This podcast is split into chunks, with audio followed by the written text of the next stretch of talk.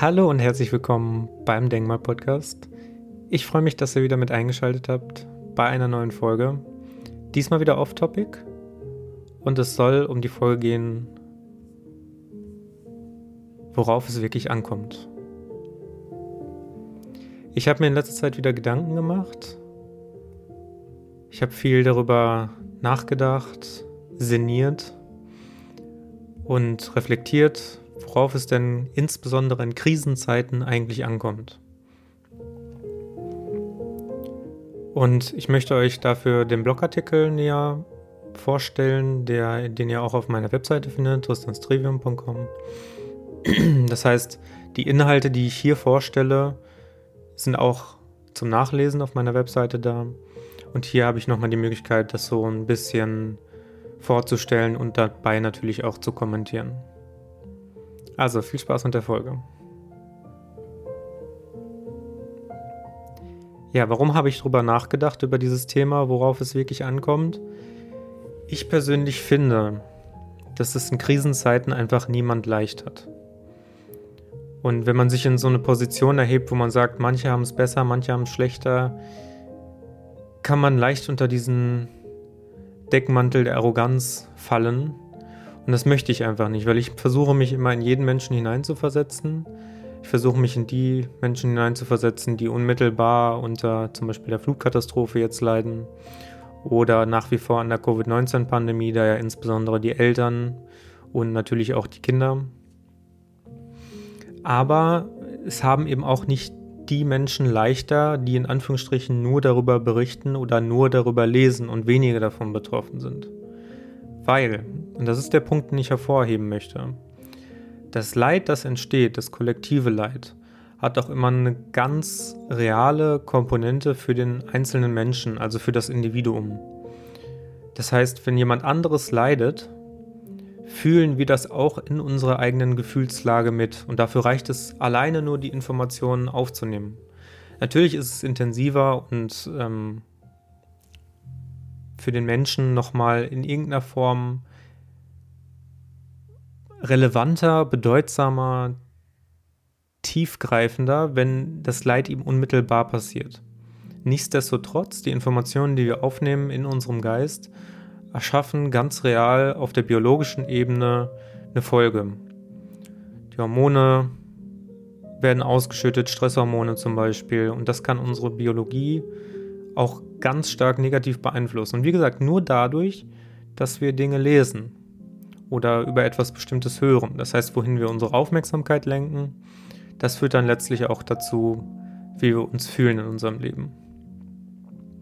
Und ich persönlich habe gemerkt, wir könnten uns jetzt die Krise erleichtern, indem wir auf bestimmte Dinge uns fokussieren, bestimmte positive Aspekte hervorheben, Mut zu machen, Hoffnung zu machen. Aber nur allzu häufig wird dann noch mit dem Hammer oben drauf gehauen und äh, jeder versucht irgendwie so Profit aus der Krise zu machen. Politiker, die ihr Gesicht zeigen, um Wahlkampf, ähm, im Wahlkampf gut dazustehen. Das hat ja Vera Birkenbiel damals schon gesagt. Die Politiker schauen nur so weit, wie der Wahlkampfzettel in ihrer Sichtweite ist. Und warum dieses Profit daraus schlagen, warum das ein Fehler sein könnte, das möchte ich insbesondere sowohl natürlich in dem Beitrag als auch hier in dieser Podcast-Folge nochmal genauer aufzeigen. Ich habe kurz angeschnitten, ich bin einer der Menschen, die wohl am wenigsten durch die Folgen der Krise gelitten hatten. Das heißt, ich war recht privilegiert. Aber ich bin nicht ungeschoren davon gekommen. Also diese Erfahrung, die wir jetzt gerade alles alle durchmachen, zusammen durchmachen, das ist, ich will nicht sagen selten, es gibt immer wieder geschichtliche Phasen, wo kollektives Leid aufkommt durch Kriege, durch bestimmte Krankheiten, Pest zum Beispiel oder was auch immer, durch eine Pandemie jetzt zum Beispiel. Und die Erfahrung dieses kollektiven Leids, man könnte auch sagen der kollektiven Unfreiheit und dieses Schmerzes, der daraufhin folgt, das ist ein extrem leidvoller Prozess. Und gerade die Menschen, die besonders empathisch sind, besonders mitfühlend sind, die haben es auch besonders schwer, weil sie sich in diese Kollektivseele sozusagen mit reindenken können. Sie können einfach mit den anderen mitfühlen. Sie können das Ich nicht so gut von dem Du trennen. Wenn wir das Ganze ein bisschen theoretischer angehen würden, aber trotzdem gut verständlich aufarbeiten würden, dann würden wir zu Ken Wilbers integraler Theorie kommen und uns daran orientieren. Das heißt, ähm, wir würden uns angucken, wo das Mitgefühl wäre auf in, in, seiner in seiner integralen Theorie und auf welcher Ebene. Also integrale Theorie, um das kurz anzuschneiden. Ken Wilber hat quasi gesagt, man kann die Wirklichkeit in vier Quadranten einteilen. Man kann auf der einen Seite das Individuelle und das Systemische trennen und auf der anderen Seite die Innenperspektive und die Außenperspektive. Und daraus ergeben sich eben diese vier Quadranten.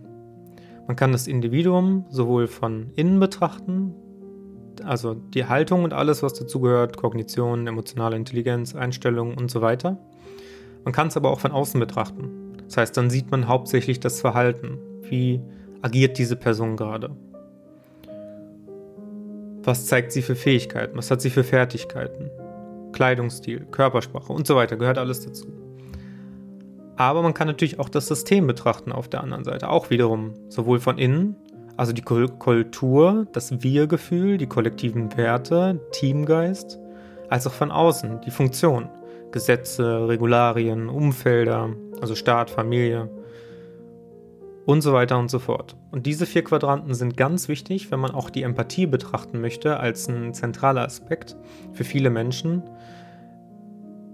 Beziehungsweise ich würde sogar sagen für alle Menschen, weil Empathie etwas so Grundlegendes ist, dass man das eigentlich gar nicht vom Menschen wegdenken kann.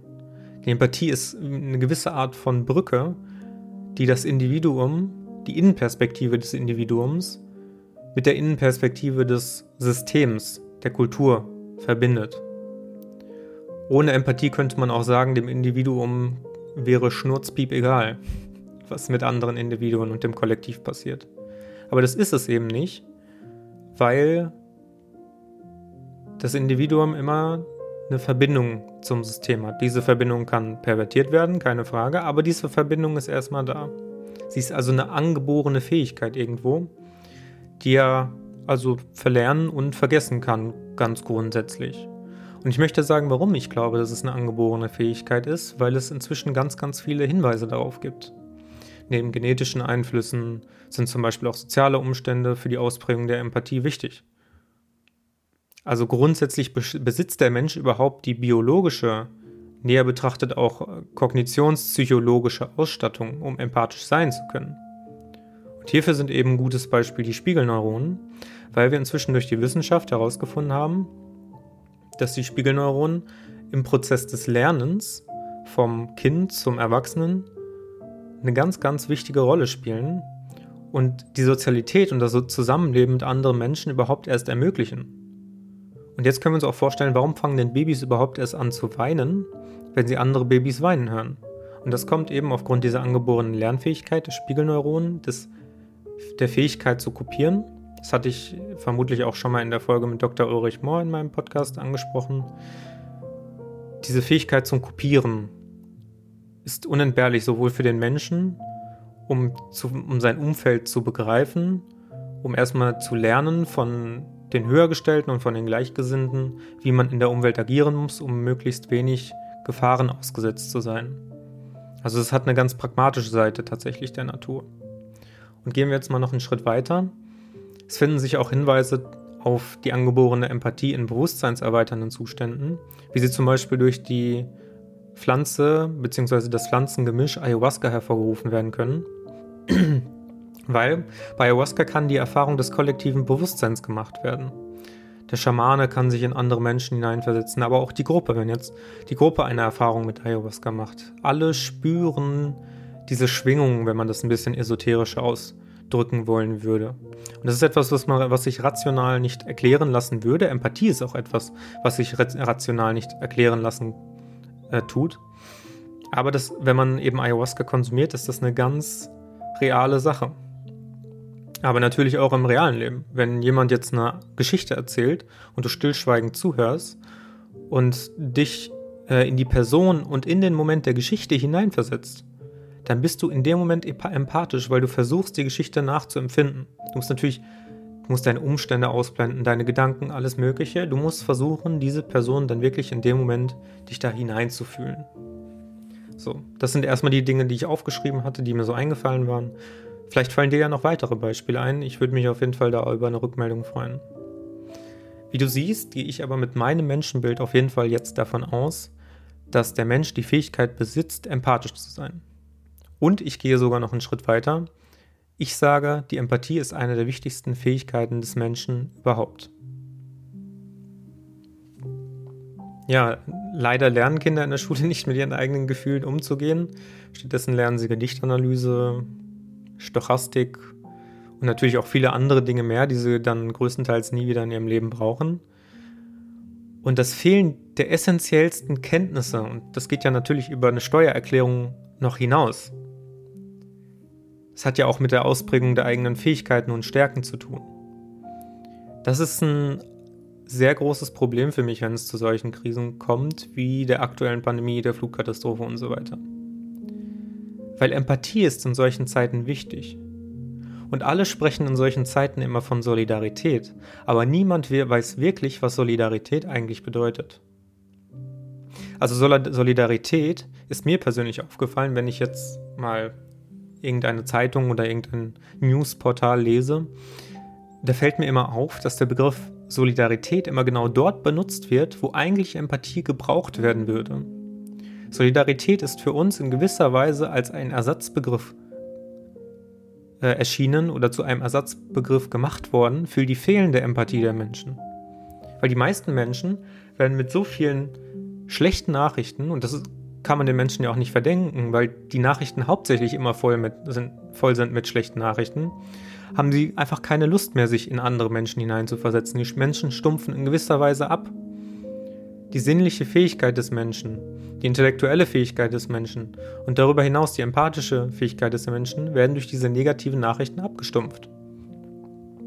Und deswegen sage ich, Solidarität ist zu einem internalisierten, das heißt durch gesellschaftliche Werte anerzogenes Verhalten, Dogma geworden, also zu einem internalisierten Dogma geworden, welches der Empathie eher hinderlich ist. Weil Solidarität ist ein intellektuelles Konstrukt. Empathie ist ein nicht durch die Intellektualität erklärbares Konstrukt, was Emotionen, Gefühle und Intellekt miteinander verbindet.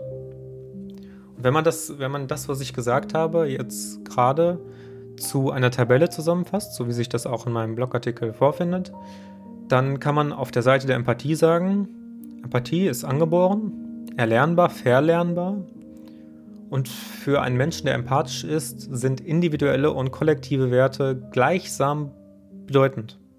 Das heißt, hier findet eine ausgewogene Entscheidungsfindung statt, weil es nicht darum geht, das Kollektiv ist wichtiger als das Individuelle. Menschen, die sagen, das Kollektiv ist wichtiger als das Individuelle, verstehen nicht, dass Egoismus genauso wie Altruismus eine gleichgestellte Fähigkeit für den Menschen sein sollte. Heutzutage wissen wir, da hat Ulrich Mormer diesen guten, dieses gute Beispiel gebracht, merken wir nur noch in solchen Momenten, wenn im Flugzeug ein Absturz zum Beispiel ähm, geprobt wird, also was man tun soll, wenn jetzt der Notfall eintritt. In diesen Anleitungen steht noch, dass man zuerst sich selber versorgen soll mit einer Sauerstoffmaske und dann die Kinder. Und das hat einen ganz pragmatischen Grund, weil Kinder können nicht für sich selber sorgen zuerst müssen die Eltern für sich sorgen, damit sie stark genug sind, um den Kindern zu helfen. Es bringt ja jetzt nichts, wenn die Eltern versterben, auch in der Natur. Zuerst muss die Bären immer sich selber schützen und dann gleichsam natürlich auch die Jungen schützen, die dann ihre Nachkommen sind, die ihr Erbe weitertragen. Also man kann hier nicht sagen, das eine ist wichtiger als das andere, aber zuerst muss man auch immer an sich selber denken, um eben dann weiterhin anderen helfen zu können. Wenn man selber aber dann aus der Gefahr ist, Natürlich muss man nicht nur an sich selber denken, sondern auch an das Du, an den Gegenüber. Also bei der Empathie gibt es sozusagen ein Ich und ein Du-Gefühl. Und hier sind Instinkt und Intuition gefragt. Auf der Seite der Solidarität, das hatte ich schon gesagt, wir haben hier ein internalisiertes Konstrukt, das heißt ein intellektuell anerzogenes gesellschaftliches Konstrukt, bei dem davon ausgegangen wird, dass kollektive Werte automatisch bedeutsamer sind als individuelle Werte. Das heißt, hier wird eine systematisierte Entscheidungsfindung bevorzugt es muss immer so gemacht werden. Es ist einfach so. Man darf es natürlich auch nicht hinterfragen, weil es geht da um das Wir-Gefühl. Es geht ja um was Höheres als um das Ich. Das heißt, wir sehen, es ist eine gewisse Art von Ideologie, es ist eine gewisse Art von Überzeugungskraft, die bei der Solidarität genutzt wird. Und die Menschen, die dann natürlich nicht spurten wollen, die dann sagen, Solidarität, ich bin lieber empathisch, oder ihre Solidarität nicht zeigen, die werden dann natürlich diffamiert, weil das Wir ist ja größer als das Du. Das heißt, das Wir hat in dem Sinne eine gewisse Macht über das Ich, weil es das Ich ausgrenzen kann. Ja, der Begriff Solidarität, habe ich schon gesagt, wird vielfach ähm, benutzt, wenn an die Mitmenschen appelliert wird, um sie zum uneigennützigen Handeln zu bewegen. Es wird eigentlich gar kein Raum mehr gelassen, um eine eigenmächtige und selbstbewusste Entscheidung zu treffen, sondern es wird nur ein Raum erschaffen, in dem das Kollektiv zählt. Und diese sehr reduktionistische Ansicht, hier komme ich dann auf Ken Wilber zurück, ähm, den ich vor allem auch durch den Philosophen Jochen Kirchhoff schätzen gelernt habe. Der würde dazu sagen Flachland, weil nicht mehr das Individuelle, nicht mehr das Subjektive zählt, führt dann letztlich auch zu einer Aushöhlung des Menschen. Wie bei einem Kürbis an Halloween. Also verstehe mich jetzt nicht falsch, anderen zu helfen ist eine wunderbare Eigenschaft eines Menschen und das sehe ich ja auch durch die Empathie eines Menschen. Aber ich finde es dahingehend qualitativer und zufriedenstellender, wenn es aus einem eigenen Antrieb stattfindet. Wenn der Mensch merkt, ich habe genug und ich kann anderen dann auch helfen. Aber den Menschen wird eben heutzutage in der Internet, Presse, Medienlandschaft, wie auch immer man es nennen will, nicht mehr zugesprochen, Entscheidungen zu seinem eigenen Wohl und dann auch zu dem Wohl anderer fällen zu können. Statt also den Menschen gewähren zu lassen, kollektiv, wird in gewisser Weise dieser natürliche Egoismus ausgehebelt und versucht mit der Brechstange zu bekämpfen. Aber, und ich habe ja auch mehrmals schon Maslow erwähnt, über den ich auch mit Sicherheit gerne mal eine Folge machen würde. Es ist nicht nur schwierig, sondern unmöglich, die angeborenen Bedürfnisse des Menschen langfristig zu unterdrücken, ohne dass er Schaden nimmt. Das heißt, wenn der Mensch nicht erkennt, ich habe ein Bedürfnis, selber erstmal ein adäquates Er-Überleben zu schaffen, sodass ich dann auch erleben kann, wenn das unterdrückt wird und er nur für die anderen da ist und gar nicht mehr weiß, wer ist er denn eigentlich selber, dann ist langfristiger Schaden fast schon unvermeidbar, wie auch die Psychosomatik zugestehen würde.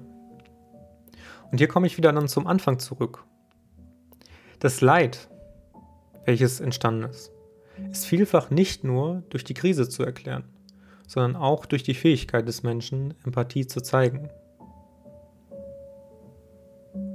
Ich sage persönlich, der Mensch kann keine Empathie mehr zeigen, weil er es nie gelernt hat. Er hat es in der Schule nicht gelernt, er hat es im Studium nicht gelernt. Es gibt keinen Lebenskurs heute für einen Menschen, wo er die Spielregeln des Lebens kennenlernt, sozusagen, wo er mit sich selber umgehen lernt, wo er mit anderen Menschen umgehen lernt. Das wird in der Schule und im Kindergarten eher entweder nebensächlich behandelt oder unter Belohnung, Bestrafung. Das Kind versteht noch nicht einmal, warum es das denn überhaupt tut. Es tut es also nicht aus freien Stücken. Und wie ja inzwischen aus diversen psychologischen Arbeiten hervorgeht, Psychoneuroimmunologie, Traumaforschung, analytische Psychologie nach Jung, kann eben dieser fehlende Umgang mit den eigenen Gefühlen sich dann auch langfristig in Krankheit manifestieren. Dieser Trend, der sich dann bereits vor der Krise etabliert hat, kommt nun natürlich auch noch stärker zur Geltung. Wir sehen es an den sozialen Problemen, an den psychologischen Problemen, aber die dann langfristig natürlich auch, wenn man jetzt wieder das Modell des, der, das biopsychosoziale Modell betrachten würde, dann auch langfristig eine Rückkopplung mit, dem, mit der biologischen Ebene haben würde.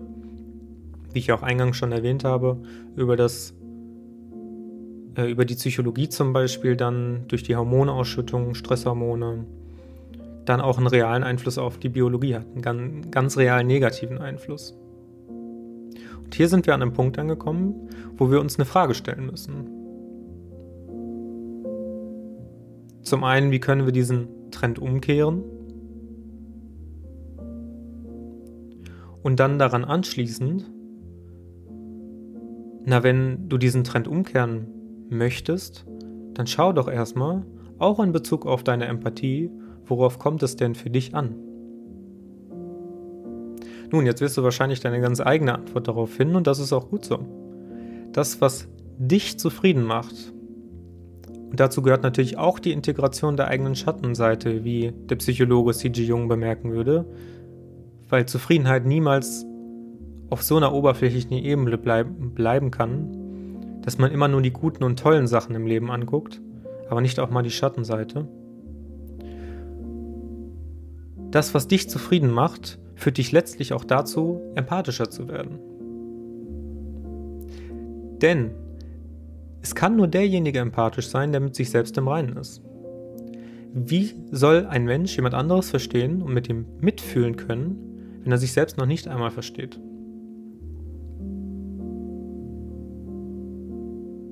Darüber könnte man tatsächlich mal nachdenken. Und zum Abschluss habe ich tatsächlich noch zwei Zitate von C.G. Jung, anfolgend an meine letzte Folge. Da habe ich, denke ich, ein bisschen zu wenig Zitate von Jung gebracht vielleicht. Deswegen ergänze ich das jetzt einfach mal hier, um vielleicht so ein bisschen Lust zu machen auf die Bücher von Jung. Eins, was ich sehr empfehlen kann, ist Erinnerungen, Träume, Gedanken. Und ich lasse jetzt einfach mal C.G. Jung sprechen. Die Hoffnung auf größere Freiheit wird durch vermehrte Staatssklaverei zunichte gemacht. Nicht zu sprechen von den fürchterlichen Gefahren, denen uns die glänzenden Entdeckungen der Wissenschaft aussetzen. Je weniger wir verstehen, wonach unsere Väter und Vorväter gesucht haben, desto weniger verstehen wir uns selbst und helfen mit allen Kräften, die Instinkt- und Wurzellosigkeit des Einzelmenschen zu vermehren, sodass er als Massenpartikel nur noch dem Geist der Schwere folgt. Verbesserungen nach vorne. Das heißt, durch neue Methoden oder Gadgets sind zwar unmittelbar überzeugend, aber auf die Dauer zweifelhaft und auf alle Fälle teuer bezahlt. Keinesfalls erhöhen sie das Behagen, die Zufriedenheit oder das Glück im Großen und Ganzen. Sie sind meistens hinfällige Versüßungen des Daseins. Zitat Ende. Und das Gefühl der Kohärenz, die allgemeine Stimmung, oder man könnte auch sagen Gestimmtheit, ist in diesem Sinne auch für das Kollektiv von äußerster Wichtigkeit und muss die Gesellschaft auch unmittelbar noch begreifen. Das Individuum kann sich niemals vollständig dem kollektiven Prozess entziehen, selbst wenn es sich von der Gesellschaft abspalten würde. Über das Unterbewusstsein, da gibt es ja auch inzwischen schon sehr viel Forschung zu und sehr viele Ansätze, sehr viele Postulate, zum Beispiel von Rupert Sheldrake, über die morphogenetischen Felder, hat er trotzdem immer noch eine Verbindung zum Kollektiv. Diese Verbindung ist also immer da und das ist auch gut so. Denn über die eigenen Gefühle hat das Individuum einen Zugang zum Kollektiv, kann es heilen, kann mit daran teilhaben, muss die Aufgaben mitverarbeiten, aber auch noch allgemeiner, denn die Gefühle sind ja nicht nur für das Kollektiv da, sondern allgemein, damit das Individuum die Wirklichkeit erfahren kann, wovon der soziale Aspekt ja ein ganz, ganz zentraler ist. Wenn das Individuum also lernt, mit seinen Gefühlen umzugehen, ohne diese Erfahrung zu einer Werteinstellung für alle Menschen machen zu wollen, also zu einem internalisierten Konstrukt, kann möglicherweise wesentlich leichter mit solchen Krisen umgegangen werden. Weil die ständig entstehende Reibung umgang, umgangen werden kann. Und hierzu möchte ich noch einmal C.G. Jung an anderer Stelle sprechen lassen, der da explizit über den Sinn des Lebens gesprochen hat, auf Seite 363 und 364 des erwähnten Buches seiner Biografie Erinnerungen, Träume und Gedanken. Also, ich bin zufrieden, dass mein Leben so gegangen ist. Es war reich und hat mir viel gebracht. Wie hätte ich so viel erwarten können? Es waren lauter nicht zu erwartende Dinge, die sich ereigneten. Manches hätte vielleicht anders sein können, wenn ich selber anders gewesen wäre. So war es aber, wie es sein musste, denn es ist geworden dadurch, dass ich so bin, wie ich bin. Ich habe Wunderbares von Menschen erfahren und habe selber mehr geleistet, als ich von mir erwartete. Ich kann mir kein endgültiges Urteil bilden, weil das Phänomen Leben und das Phänomen Mensch zu groß sind. Je älter ich wurde, desto weniger verstand oder erkannte oder wusste ich mich. Ich bin über mich erstaunt, enttäuscht, erfreut. Ich bin betrübt, niedergeschlagen, enthusiastisch. Ich bin das alles auch und kann die Summe nicht ziehen. Ich bin außerstande, einen definitiven Wert oder Unwert festzustellen. Ich habe kein Urteil über mich und mein Leben. In nichts bin ich ganz sicher. Ich habe keine definitive Überzeugung. Eigentlich von nichts. Ich weiß nur, dass ich geboren wurde und existiere, und es ist mir, als ob ich getragen würde. Ich existiere auf der Grundlage von etwas, das ich nicht kenne. Trotz all der Unsicherheit fühle ich eine Solidität des Bestehenden und eine Kontinuität meines So-Seins. Die Welt, in die wir hineingeboren werden, ist roh und grausam und zugleich von göttlicher Schönheit. Es ist Temperamentsache, zu glauben, was überwiegt, die Sinnlosigkeit oder der Sinn. Wenn die Sinnlosigkeit absolut überwö überwöge, würde mit höherer Entwicklung die Sinnerfülltheit des Lebens in zunehmendem Maße verschwinden. Aber das ist nicht oder scheint mir nicht der Fall. Wahrscheinlich ist, wie bei allen metaphysischen Fragen, beides wahr, das Leben ist Sinn und Unsinn oder es hat Sinn und Unsinn.